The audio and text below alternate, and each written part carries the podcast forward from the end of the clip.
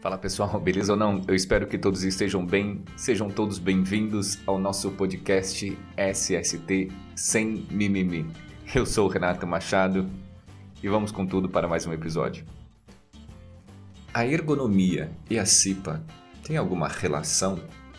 A resposta é sim, porque a ergonomia ela está sobre pelo menos três pilares: conforto, segurança e eficiência.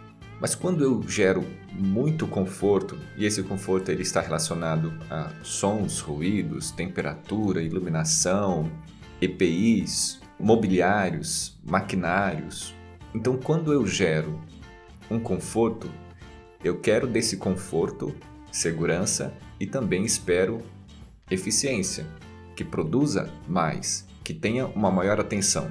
Mas nós podemos ter resultados contrários. Por exemplo, uma cadeira muito confortável, o trabalhador ele pode relaxar na sua postura e achar que está na sala da sua casa. E quem nunca sentou, né, com as costas é, jogada lá embaixo naquela cadeira? Nós podemos pensar aqui que o conforto pode tirar a atenção do trabalhador.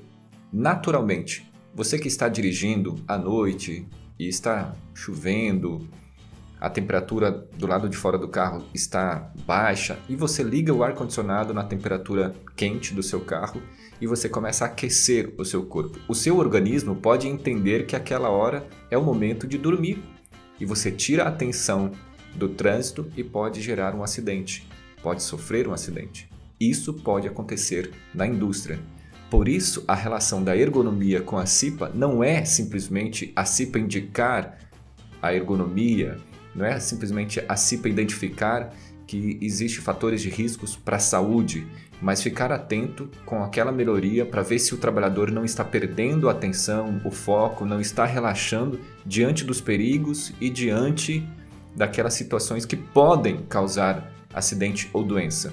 É importante que junto com a ergonomia, é importante que se tenha uma boa CIPA e uma boa liderança.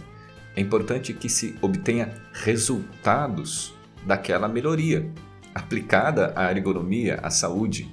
Ou seja, eu não posso gerar totalmente um ambiente confortável a ponto de o trabalhador tirar o foco, a atenção da sua saúde e da sua integridade física.